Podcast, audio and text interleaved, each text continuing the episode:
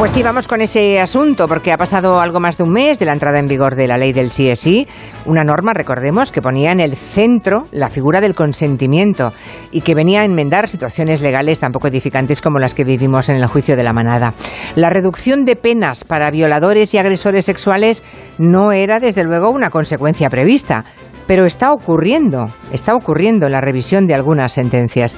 Es decir, los efectos secundarios están siendo los contrarios a lo que se pretendía. Hay ya varios agresores sexuales condenados por abusar sexualmente de menores que han visto rebajadas sus condenas en virtud de la aplicación de la nueva ley.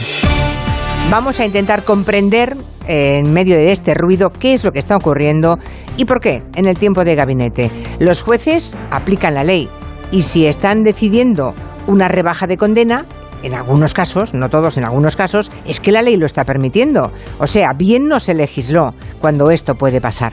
¿Que hay jueces misóginos y reaccionarios? Pues claro, hay personas así en todas partes y en la judicatura también.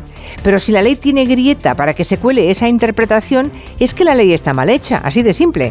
Nada soluciona llamar machistas a los jueces. Hay tema para el debate, hay tema sobre todo para contar los defectos y efectos indeseados de la ley del sí